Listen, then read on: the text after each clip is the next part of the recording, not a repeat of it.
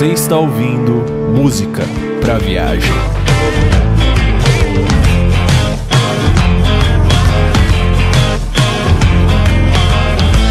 Já me acostumei a dormir com os meus pés pra fora.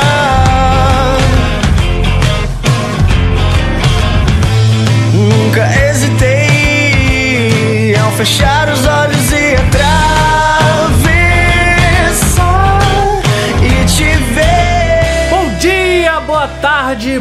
noite, habitantes do planeta Terra e amante da mais incrível de todas as artes, a música. Eu sou o Eric Ada, do canal Music Soul, e esse é mais um episódio do podcast Música pra Viagem. Nosso episódio de hoje é super especial, pois nós vamos estrear uma série aqui no nosso podcast onde traremos convidados super especiais também, né? Obviamente, para poder casar com o Cash, né? Que já fazem da música o seu meio de vida e que por isso é bastante reconhecido pelo seu trabalho. Mas antes de falar sobre o nosso convidado de hoje, que vai estrear aqui esse nosso quadro, vamos apresentar as minhas companheiras de podcast, que hoje o nosso podcast está um pouco reduzido aqui, né?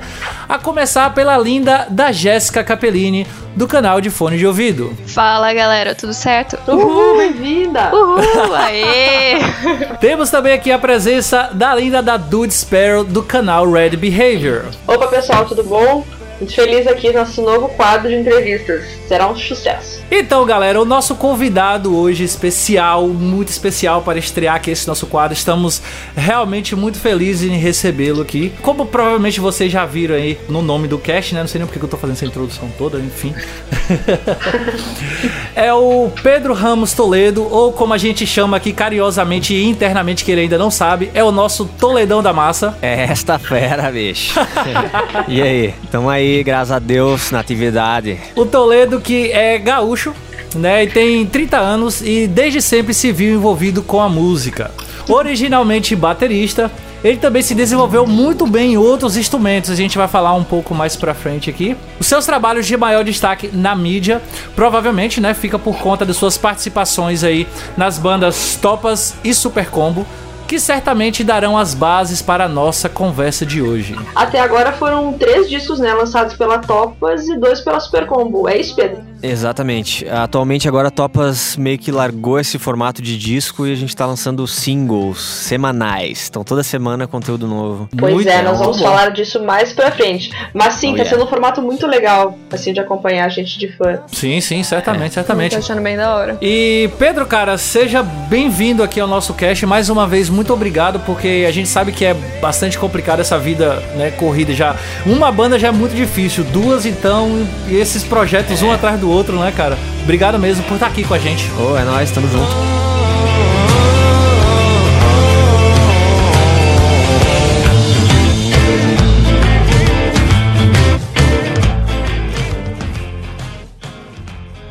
Fala aí, pessoal. Vitor Camilo aqui de novo na área para dar um recadinho para vocês. Como vocês podem perceber, eu não participei da gravação desse podcast, mas como sempre, eu sou responsável pela edição dele.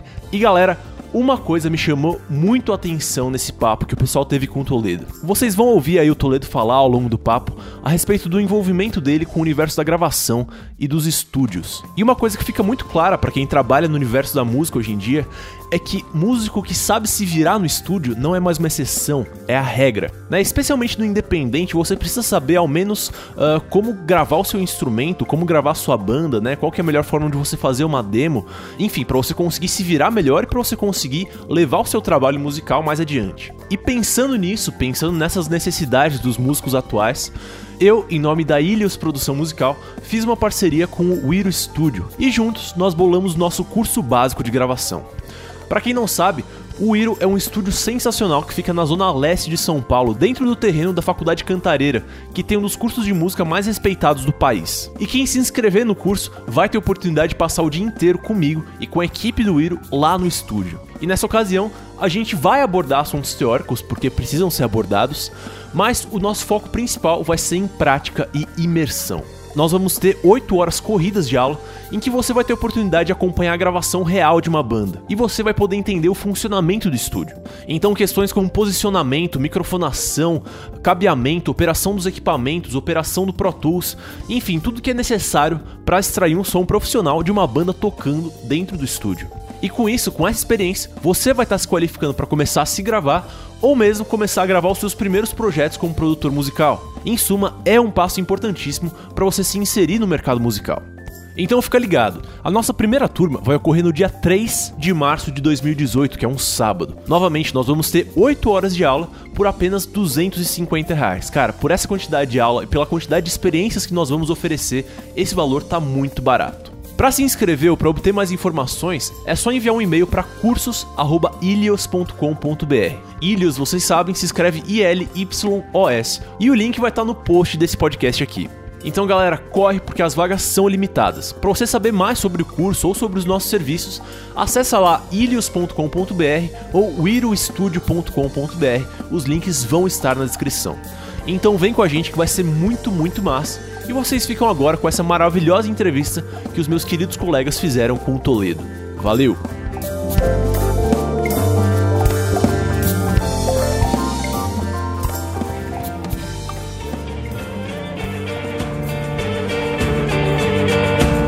Você viu quando me esquivei? Tentou se aproximar, mas não tinha onde cair. Cara, e pra gente começar aqui a nossa conversa, outro dia a gente falava lá em nosso grupo, conversando sobre a Super Combo, conversando sobre a Topas e tudo mais.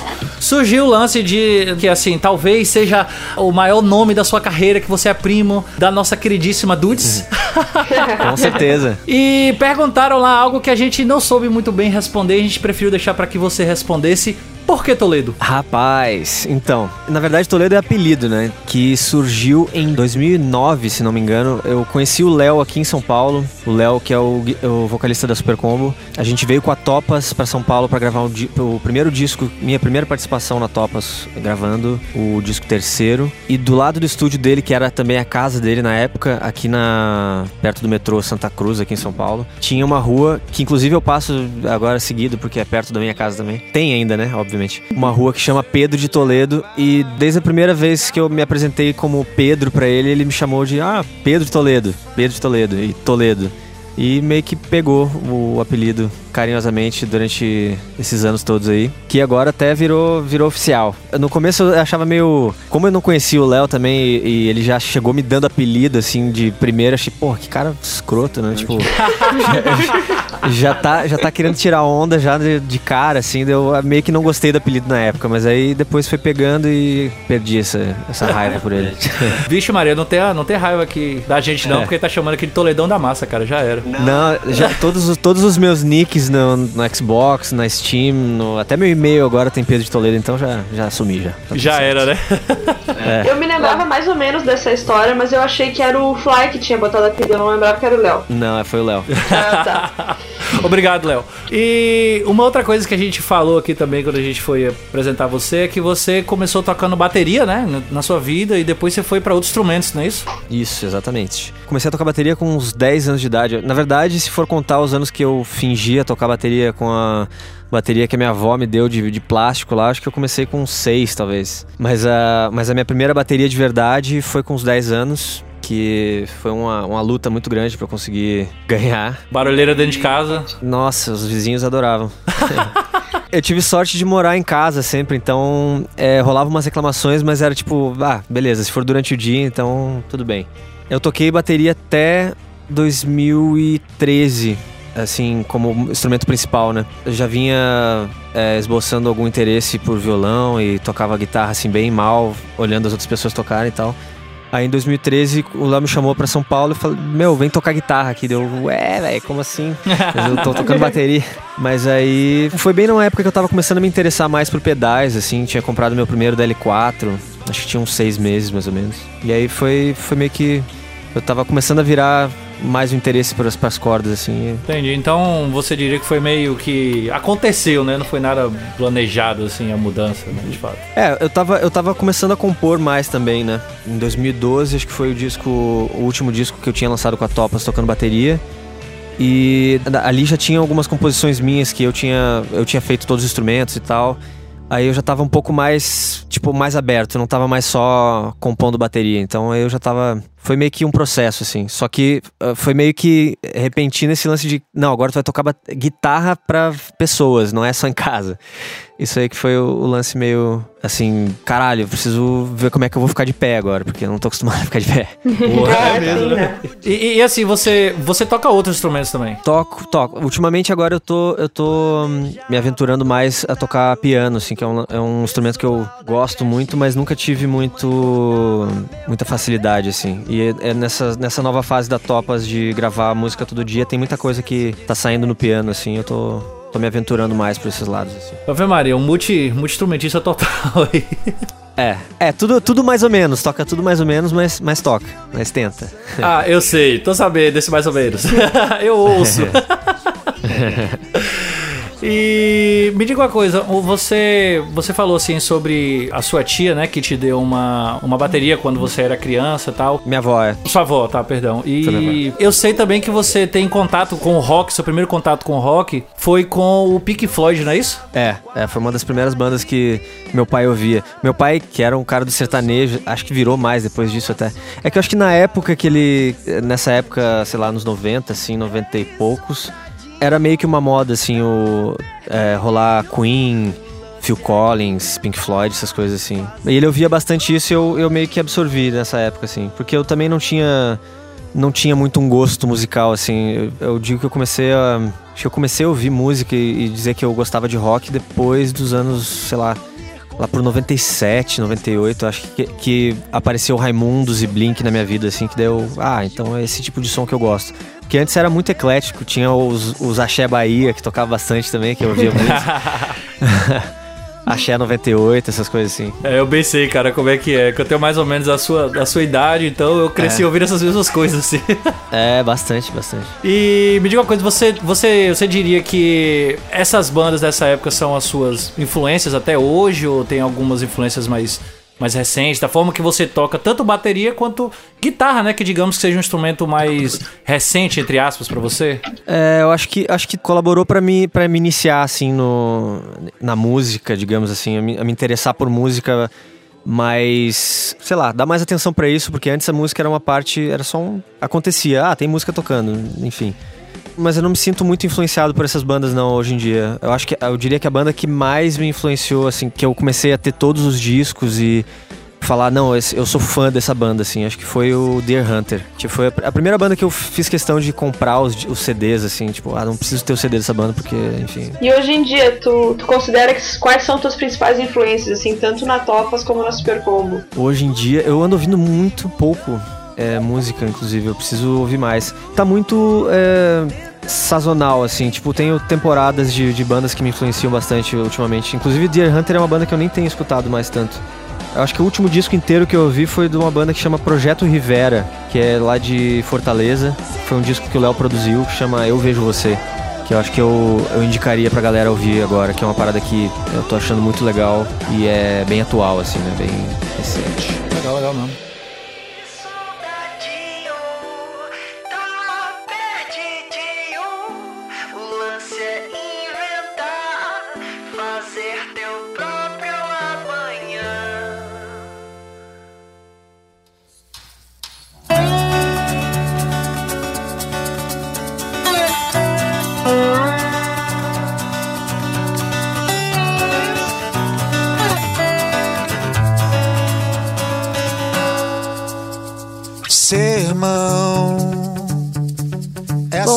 Agora eu vou puxar uma pergunta que foi feita num grupo que a gente tem no WhatsApp com o pessoal que acompanha nosso podcast, que é do Albert Paixão. E ele queria saber como a mudança para São Paulo acabou afetando a sua carreira. Porra, na real minha carreira passou a existir de, de forma mais séria, assim, quando eu vim pra São Paulo, assim. Desde, sei lá, quando eu tinha minha primeira banda aí de colégio, lá em 2003, 2004. O Springfield? É, é, os Springfields. Desde essa época a gente já tinha uma noção de que pra dar certo na música tu precisava vir pra São Paulo, assim, porque foi a época que a Fresno tava começando a vir pra cá, saca? A gente tinha a noção de que pra rolar teria que vir pra cá. Só que era sempre um- uma parada muito distante, assim, que, pô, a gente ainda não conseguia se sustentar somente com a música, sabe? Sim. Então era, tinha sempre aquela ideia de, meu, pra tu dar certo no Brasil, tu tem que ir pra São Paulo. Quando eu tava na Topas, ainda rolava. A gente tava fazendo bastante show pelo Rio Grande do Sul e já se aventurava em outros estados. A gente já tinha tocado em Fortaleza, em.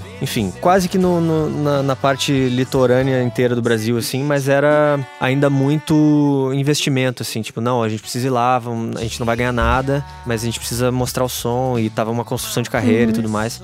Mas é mais fácil tu sair de São Paulo, né? Fica mais barato quando tu tá em São Paulo pra tu ir pra Brasília, pro norte, pra... Tanto é que com a Topas a gente, não, a gente ainda não tinha ido pra Manaus, eu acho. Mas enfim, quando tu chega em São Paulo é que, é que a parada fica séria, assim, porque aí tu é obrigado a dar certo, né? De certa forma. Se tu não der certo de um jeito, tu vai ter que dar de outro, porque tu tem que pagar tuas contas e te sustentar aqui, né? Então eu agradeço muito o Léo por ter me chamado pra vir pra São Paulo, porque eu passei a ver, a ver a música de forma mais séria, assim, quando eu vim pra cá. Até porque não tinha outra coisa pra fazer, né? Tipo, eu vim pra cá sem, sem nenhum trampo sério, só com a, só com a banda pra rolar e, e foi isso. Nesse caso, o Léo, ele já conhecia você com o som que vocês faziam pela Topas ou como é? Isso. Eu tinha gravado dois, dois discos com a Topas aqui já. O primeiro, o terceiro, que chamava Terceiro, que foi em 2009. E o segundo disco, que foi o 11 Nós, ah, em 2012, ou 11 a gravação.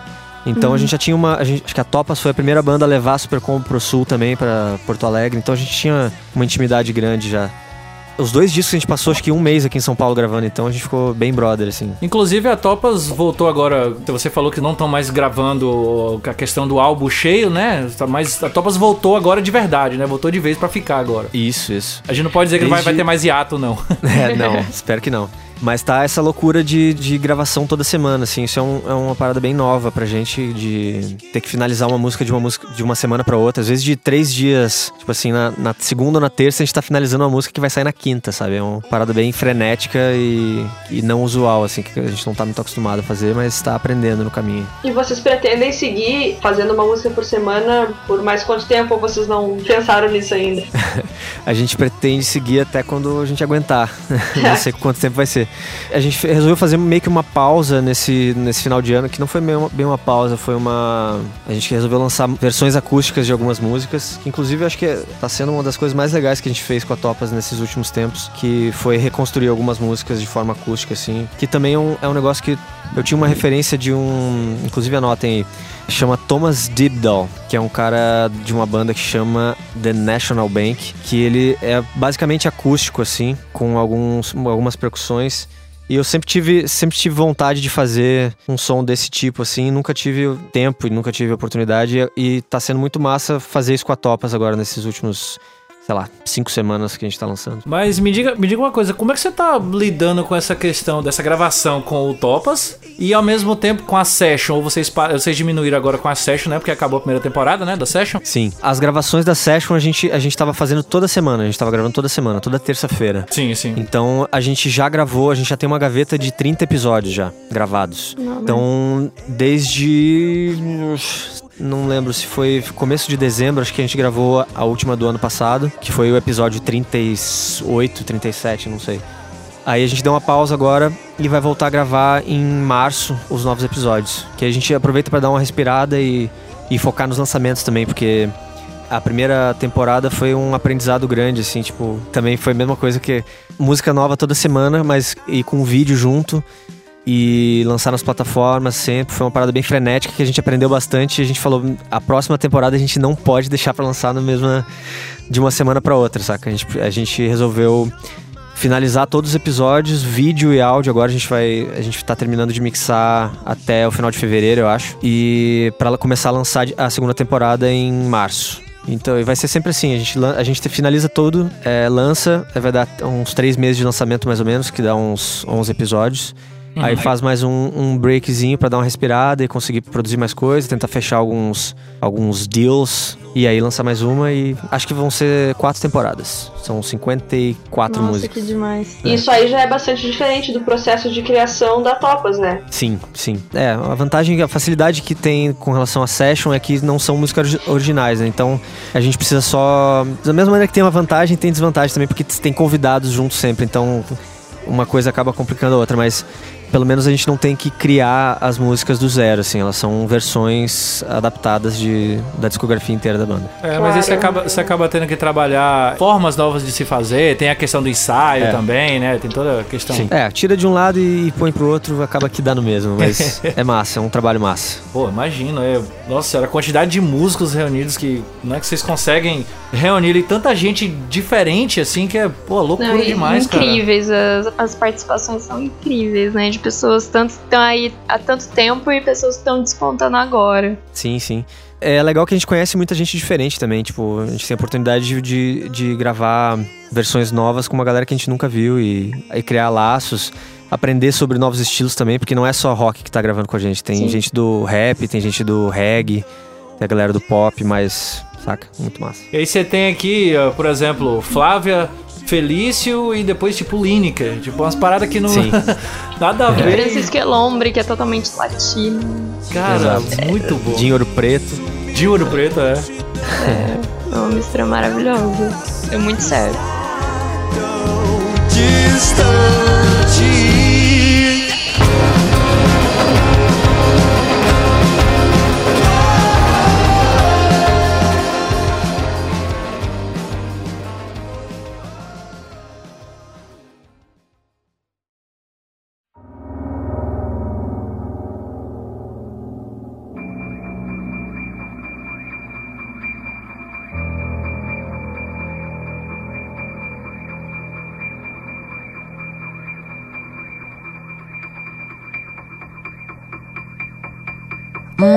Moça, sai da sacada. Você é muito nova pra brincar de morrer. Me diz o que há, o que que a vida aprontou dessa vez.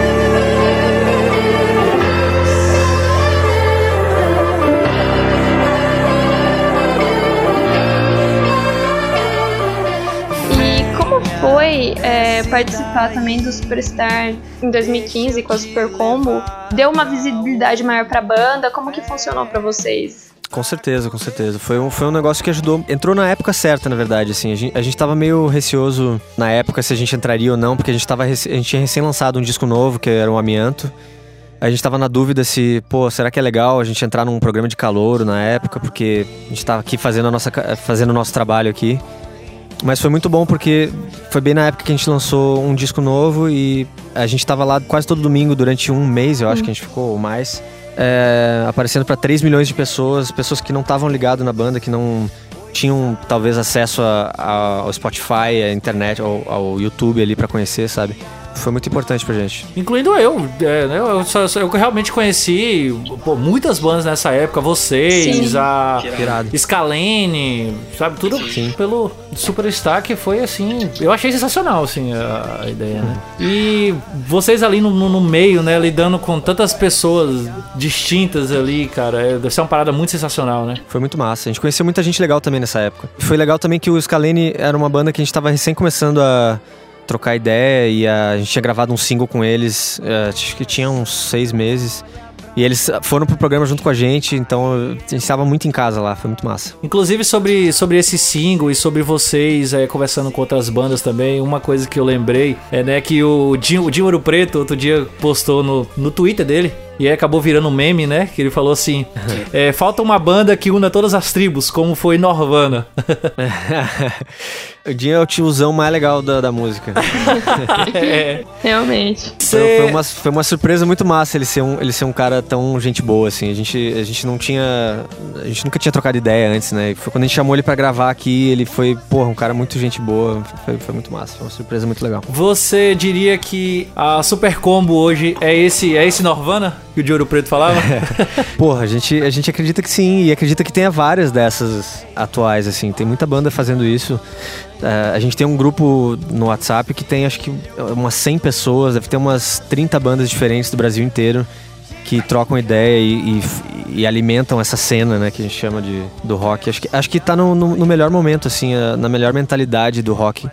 Tá todo mundo querendo juntar e querendo fazer show junto e, fazendo collab. Tá muito massa, tá muito massa. Cara, isso é, isso é muito genial, porque outro dia, eu vi, inclusive foi em uma entrevista que o Paulinho deu e a Dudes mandou lá pra gente, tava a gente assistindo ele dizendo que, tipo, outras, outros estilos, né, outras é, outros gêneros, eles se reúnem, eles se juntam, eles fazem collab e tudo mais. E o rock, pelo menos assim, é, sei lá, 10 anos atrás eu via muito isso, hoje diminuiu muito. Mas é muita gente falando mal um do outro, muita gente, sei lá, uh, xingando um ao outro, e você acaba que diminui o seu, o seu gênero, né? Acaba diminuindo o seu próprio trabalho, né? Assim. Exato, exato. É, essa, essa mentalidade, graças a Deus, tá mudando bastante, assim. A gente tava. A gente tá vendo essa mudança de perto, assim, porque a gente acompanha enfim, a maioria das bandas que tocam por aí no Brasil inteiro.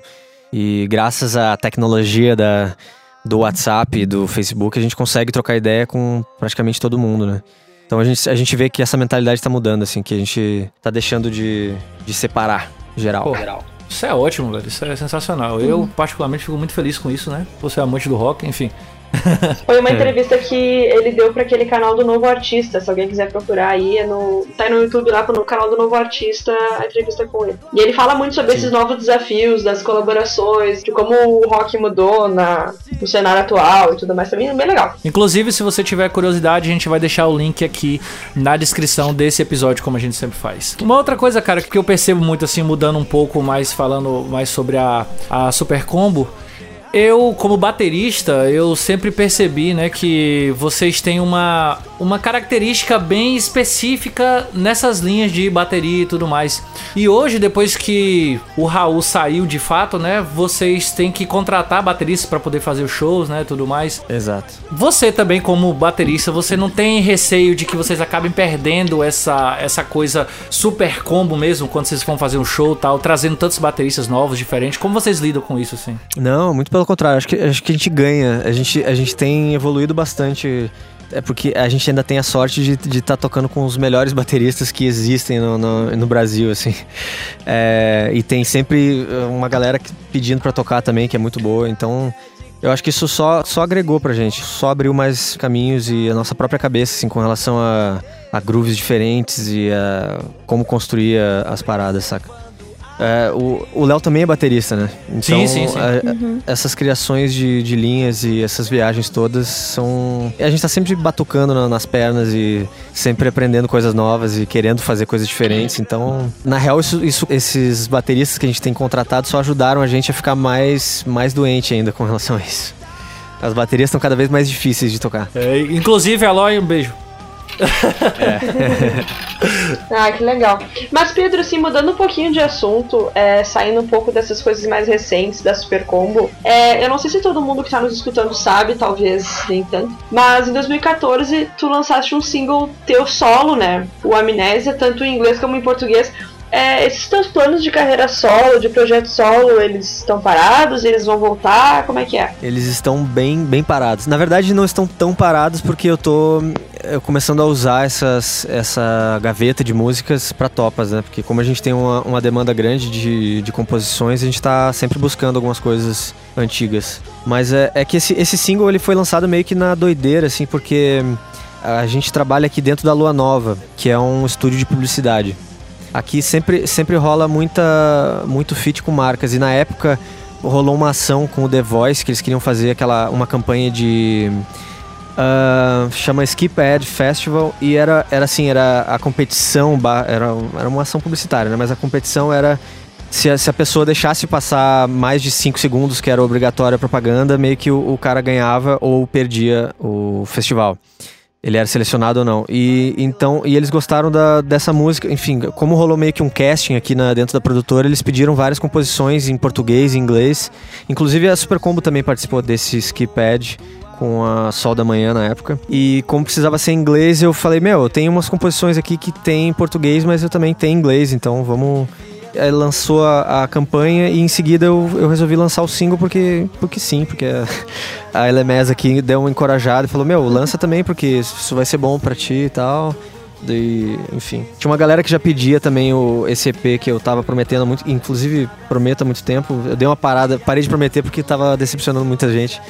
Então foi isso, ele saiu meio que por causa desse, dessa campanha, esse single, em inglês e português. E eu parei porque eu não tenho tempo pra. Ter banda é um bagulho que demanda muito tempo hoje em dia. Não dá pra só tu compor a música e lançar, sabe? Tanto Entregar é que... na mão de alguém para fazer, né? E pronto. Pra é... divulgar, não dá. Exato. Então, aí eu tenho essa gaveta que agora tá aparecendo nas composições da Topas. Inclusive, uma música que a gente lançou tem umas. Enfim, uns dois meses atrás que chama Ilusão de Controle é uma música que estava nesse EP e uma das composições desse EP. Não, é legal saber de onde é estão vindo mais ou menos essas inspirações é. da Topas e também saber pro pessoal que pode ainda estar tá esperando um EP solo que vai esperar mais um pouco. É, tá saindo aos poucos ali através da Topas e eventualmente da Supercom também. Ou não, né? Ou não, né? Pelo que eu vejo, o Toledo não aguenta, não aguenta ficar parado, de repente dá uma pausa aí e ele lança tudo de vez as dele também junto, né? É. tudo pode acontecer. abraçar meus pais, viajar o mundo e socializar. Nunca reclamar, só agradecer. Fácil de falar.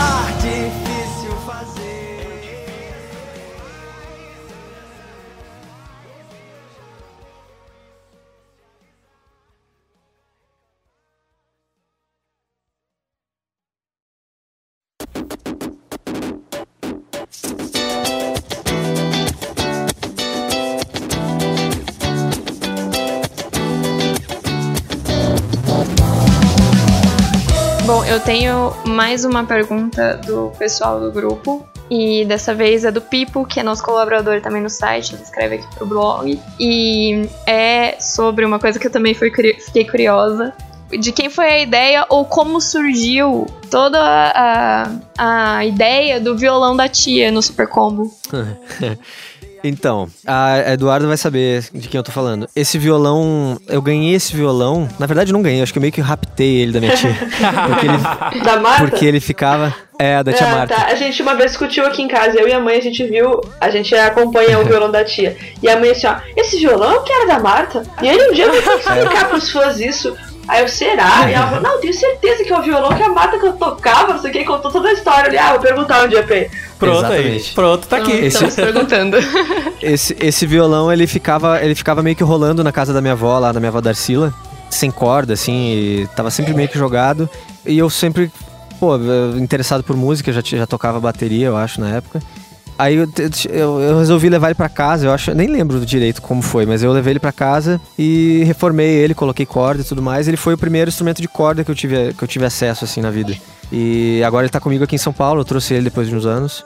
E quando eu pensei no, em ensinar as pessoas da maneira mais simples, eu, imagine, eu pensei na hora nesse violão, porque foi a maneira como eu aprendi, assim, de, ele tava jogado ali, eu me interessava por música, gostava de quis aprender, né? E peguei o violão e saí aprendendo. Fui, fui vendo outras pessoas tocar e, e aprendi. E a ideia do, do violão da tia no canal da banda é, é essa, é ensinar pessoas que têm tô aqui sem fazer nada, eu gosto das músicas e, e, quero aprender. E ensinar da maneira mais simples, até porque eu não sou nenhum professor muito é, profissional, né? Eu, eu não, não entendo quase nada de teoria de, de música mas eu tento explicar da melhor maneira e, enfim, é, espero que alguém consiga aprender comigo. Bom, caso aqui eu vou tentar depois, pode deixar que eu dou uma arranhada assim no violão, tento pegar ah, alguma moleque. coisa sozinha, então aí a gente já vê. e uma coisa que eu acho bastante legal da Super Combo, inclusive eu utilizo com a minha banda, né? Que a gente tá. A gente tá começando agora, na verdade, só tem um ano e pouco, tá? A gente utiliza muito da forma que vocês fazem, dessa estratégia que vocês utilizam para poder divulgar a banda. Vocês estão sempre presentes nas redes sociais, seja no, no, no YouTube, seja Instagram e essas coisas assim. Então eu, eu acho essas, esse tipo de ideia, né, do violão da tia, por exemplo, faz com que a gente, né, nós que somos fãs, a gente se sinta lá com vocês, tipo assim, mais mais mais presente, mais mais próximo. Então é algo que, pô, faz com que você acabe divulgando até mais, muito mais do seu trabalho, né? Um negócio mais Sim, sim. de boa, assim, vamos falar assim. É, as coisas que a gente faz no nosso canal é meio que é sempre imaginando, pô, o que, que eu gostaria de assistir da minha banda favorita, saca? E aí a gente vai lá e produz, produz as coisas que, que vem na cabeça, assim. E tem muita coisa doida e tem umas coisas que são menos doidas. Mas é, a, gente, a gente percebeu, acho que quando a gente começou a lançar os vlogs, que foi no final de 2015, eu acho, que a gente tinha uma, uma audiência muito grande no YouTube que não tinha conteúdo, assim, que a gente não tava postando tanta coisa lá. Tinha só uns clipes e algumas versões de música e tal. Então a gente decidiu, pô, vamos, vamos, vamos dar conteúdo pra essa galera. Tipo, a gente tem uma audiência grande, vamos, vamos começar a postar mais coisas. E aí começou com o vlog, que foi toda começou a ser postado toda sexta-feira. Aí depois veio os violões da tia que, e as guitar cams nas quartas. Aí depois veio a session da tarde, depois veio o gameplay. Então a gente tá, a gente tá tentando fechar uma grade de, de programas toda de segunda a sexta, assim. Que inclusive segunda-feira acho que vai. Vamos estrear um programa de. Mais ou menos nesse formato que vocês estão. que a gente tá fazendo agora, só que um vídeo, né? De entrevistas, assim, curiosidades e tal. Pô, bacana. Muito, muito legal mesmo. Provavelmente quando o nosso podcast já tiver saído, já vai estar no ar. Então a gente coloca o link aqui embaixo também. Da hora.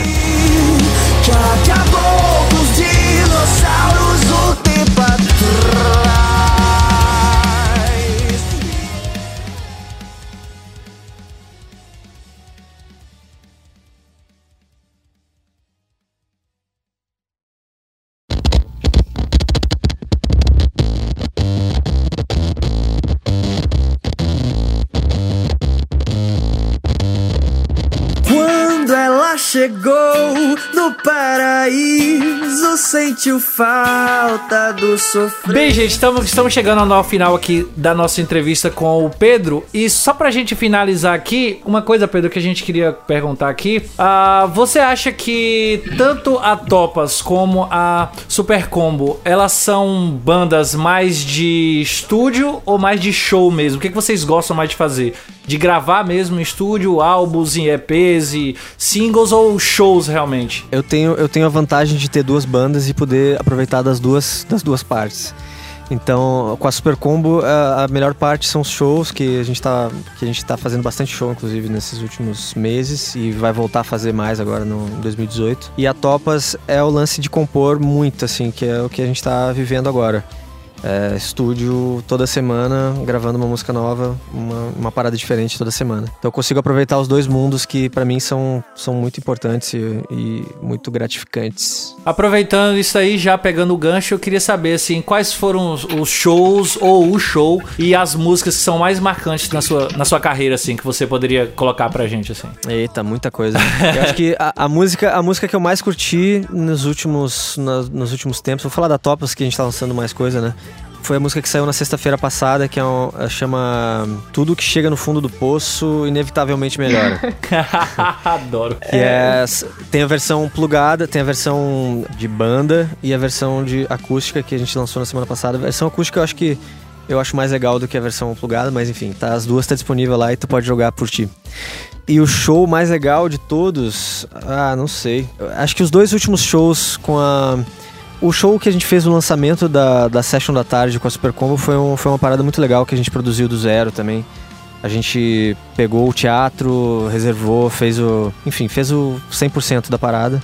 Então foi um, foi um show que foi muito emocionante de fazer, que foi no Teatro Ca- Sérgio Cardoso aqui em São Paulo. E uma coisa que agora me ocorreu, que a gente acabou não incluindo na pauta, é que vocês tocaram em Lollapalooza, né? E se Sim. puder compartilhar um pouquinho com a gente como é que foi essa experiência de tocar num festival grande e tudo mais. Pô, foi muito massa. É, eu, a gente fez alguns festivais nesses últimos dois anos e todos eles deu alguma zica no palco, assim. Eu acho que a, a coisa que eles têm em comum, assim, foi que todos deram alguma zica. Mas a gente, a gente tá tão já vacinado e acostumado com isso que a gente conseguiu deixar isso de lado e, e fazer um show muito massa. Tanto é que ninguém percebeu, assim. A gente conversa com as pessoas e ninguém. Todo mundo. dá, Caralho, o show foi muito foda, né? É, foi, né? Pra gente foi uma bosta, mas espero que tenha sido legal pra vocês. Ah, tu vê, né? Bastidores, né? Que a gente não fica sabendo. Exato, exato. É que como banda brasileira, nesses festivais que a maioria são bandas gringas, assim, os headliners, normalmente a, a gente fica meio que de lado, assim. Então a- o tempo de passagem, o tempo de checkline ali é sempre menor. E como a, a nossa equipe também, na época, acho que tem uns dois anos que foi Lula Palusa já, acho que foi em 2015, né? A gente tava com uma equipe que ainda era nova também, eh, tava aprendendo bastante coisa, a gente, a gente sofreu lá. Mas a gente, graças a Deus, conseguiu engolir todos os sapos e, e não, e não demonstrar que tava ruim. a gente se divertiu. É, é bom que essas coisas que a gente aprende muito, tipo, esses festivais que deram errado, assim, serviram pra gente conseguir deixar de lado. Tipo, o que, o que importa no show ali é o que, é o que a galera vai assistir é- e é a sensação da coisa, né? O, a emoção da coisa de cima do palco. Então, se, se tá zica ou não, foda-se, se vira aí, velho. Se vira. É, é isso, velho. A gente tem, a gente tem, a gente como, como música, a gente sempre quer entregar, né, o melhor que a gente puder e tudo mais. Mas eu lembro uma vez que o Nando, do Roupa Nova, ele falou assim que, cara, o músico bom de palco não é aquele músico que não erra no palco, mas o músico que sabe disfarçar o erro, né? Ca- Ele errou, mas tá todo mundo se divertindo, todo mundo pulando e foda-se, cara. Você quebra a guitarra e acabou. É isso aí, é isso aí. O público não tem nada a ver com isso, né? Se, se, tá, se tá desorganizado o palco ou não, a culpa não é do público. E, e o show ali é pra eles, né? Não é pra ti. Então, É, exato. faz acontecer. E tem alguma história engraçada, assim, ou curiosa que tu possa contar pra gente de bastidor, não do Lola, mas de algum show, assim, que te lembre? Puta, eu tinha, eu tinha lembrado de uma história muito engraçada há, um- há uns dias atrás, e- que eu até falei, porra, em entrevista a gente, sempre que pergunta alguma história engraçada, a gente nunca fala dessa história, porque. E agora eu esqueci dela de novo. Pronto, essa história já foi engraçada. É, pior que fazem umas duas semanas que a gente falou disso. Ó, puta, gente, isso aconteceu e a gente nunca lembra dessa história quando pergunta. E eu realmente não lembro o que, que é.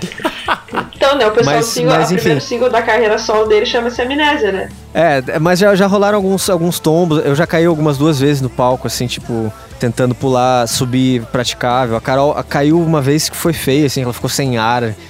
Mas a gente sempre dá risada, porque, enfim, porque sempre que alguém cai é engraçado. mas já, já rolaram algumas coisas, assim. Cara, mas é banda de, de, de rock, o negócio é cair mesmo, se jogar no chão, acabou. É, é. Finge que, que foi por querer.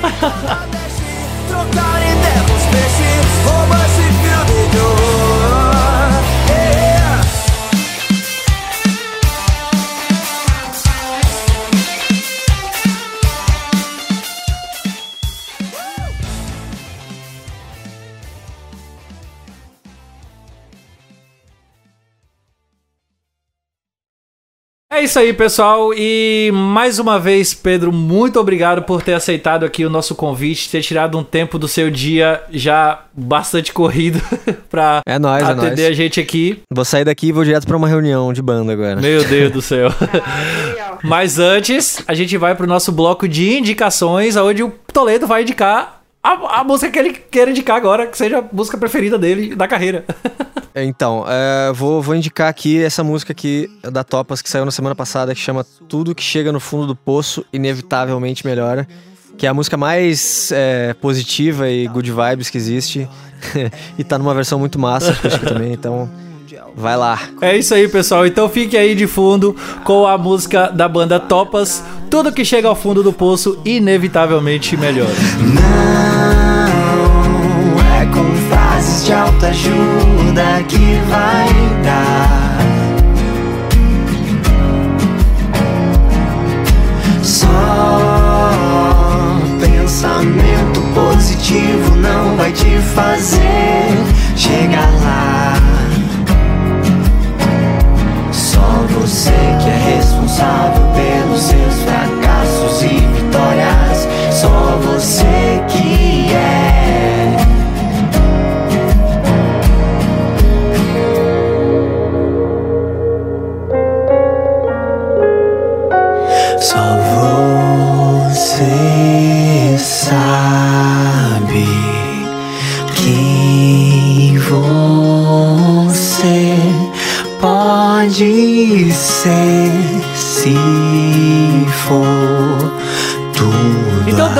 prosseguimento aqui no nosso bloco de indicações, a Jéssica vai indicar a melhor música da carreira do Toledo para ela. Bom, na verdade, como o Toledo já indicou a versão acústica de Tudo que Chega no Fundo do Poço, inevitavelmente melhora, que era a que eu ia indicar, eu vou mudar a minha indicação, mas também é uma acústica que foi lançada há pouco tempo, que é Ascendente em Não Quero Mais. Irado.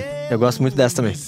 É, muito boa. Essa versão acústica ficou muito boa. Então, com vocês, a banda Topas com a música Ascendente em Não Quero Mais.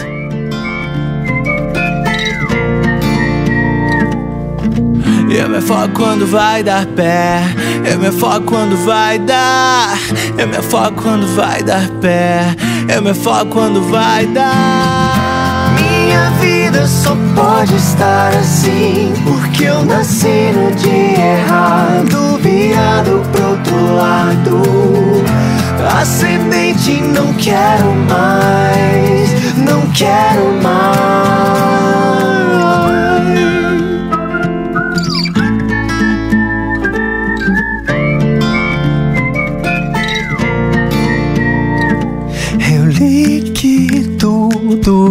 Vai dar certo se eu não sair de casa. Tô no chuveiro deitado.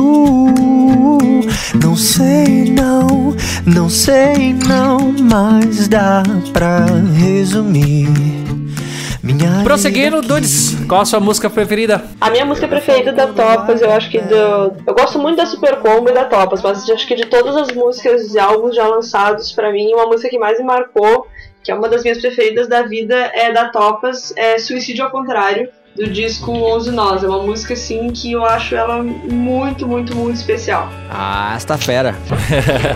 Então, com vocês, a banda Topas com a música Suicídio ao Contrário. Fui convidado a me retirar do clube dos que não acreditam.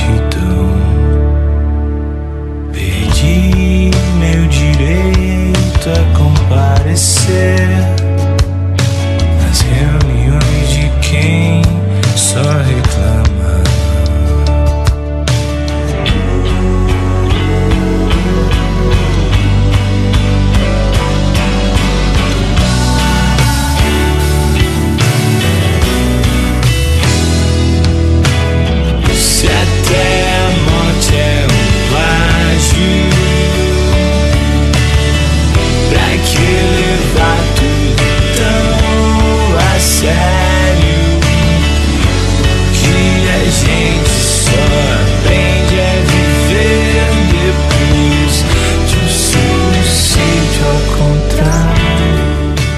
finalizar o bloco de indicações, é, eu vou ser o único diferente e vou indicar uma música da Super Combo, uma música do álbum Rogério que eu amo de paixão. Eu me relaciono muito com essa música, que é a música Monstros, né, que teve a participação do Mauro Henrique do Oficina G3, e é uma música que eu sou, enfim, apaixonado mesmo assim, sabe? Então fique aí de fundo com a Super Combo com a música Monstros. era meu tormento. Também queria ser imaginário,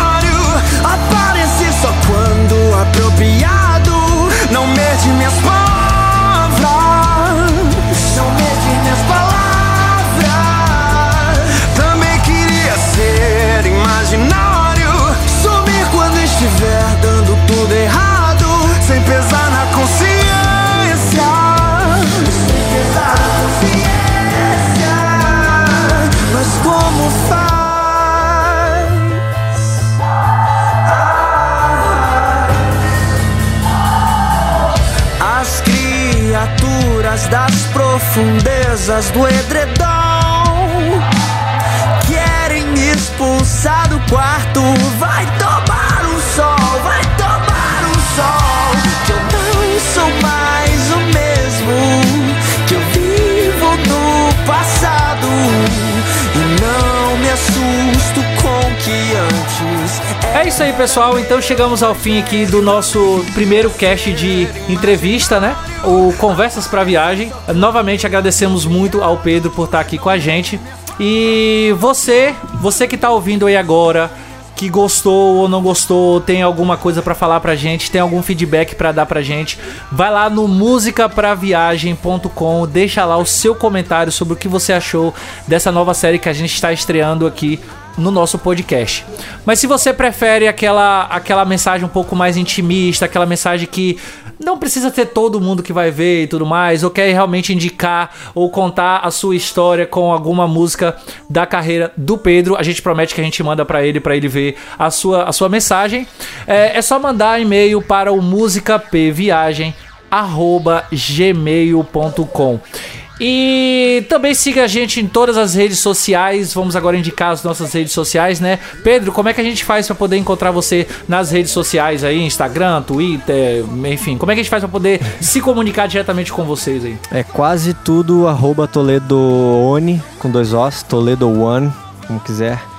E a Super Combo é Super Combo Oficial, é Instagram Super Combo Oficial, acho que o Facebook também. Topas é banda, tudo é banda Topas. A Topas acho que é mais. tá tudo igual mesmo. Arroba banda Topas em todas as coisas. Perfeito, perfeito. Lembrando que todos os links vão estar na postagem desse episódio. Dudes, como a gente faz para encontrar você pela internet? Vocês me encontram no Instagram, arroba, meu Instagram de trabalho, né? Arroba red.behavior. No Twitter, arroba redbehavior sem ponto. E no canal é, Red Behavior também, que vocês encontram como youtube.com.br Maria Eduarda Michael. É isso aí. E Jéssica, como é que a gente faz para encontrar você? No Twitter vocês me encontram como J, J underline Capellini. Olha, eu já errando aqui. É, no Instagram como arroba J Capellini. É, entrem no meu Instagram porque eu ando tentando ficar mais perto de vocês lá. E também no canal de fone de ouvido no YouTube. E a minha pessoa vocês encontram no Twitter como arroba canal Music Soul ou no YouTube, youtube.com barra Music Soul. No Instagram é o eric.adams e o nosso Twitter do nosso podcast, que a gente não pode esquecer de divulgar, né? Que agora a gente tem um Twitter, que é o arroba podcastmpv. Lembrando que todos os links vão estar na descrição desse episódio. É isso aí, pessoal. E também entre em nosso blog, o musicapraviagem.com, que agora a gente está colocando os vários textos lá do nosso amigo Coveiro e também do nosso amigo o Felipe, o Pipo. Muito obrigado por ter ouvido o nosso podcast até agora. Não se esqueça de deixar aí um, algum comentário, qualquer coisa. E Toledo, finaliza aí o nosso cast com uma frase de motivação. Vai mudar o mundo. É esta fera. Escuta, vai escutar essa música e, e, e aí sinta-se inspirado por ela. Essa que a Jéssica queria indicar, que eu indiquei no lugar dela.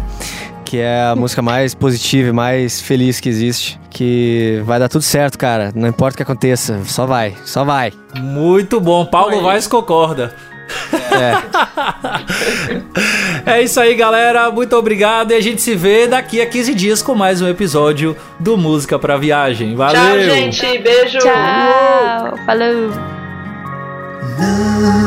Não é com frases de autoajuda que vai dar.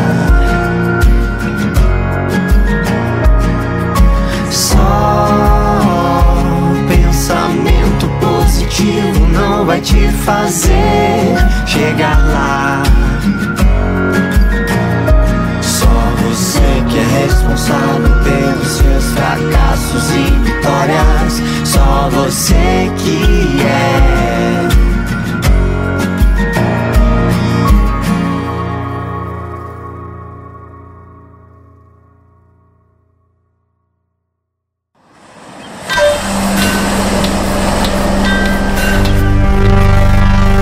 Esse podcast foi editado por Ilhos Produção Musical.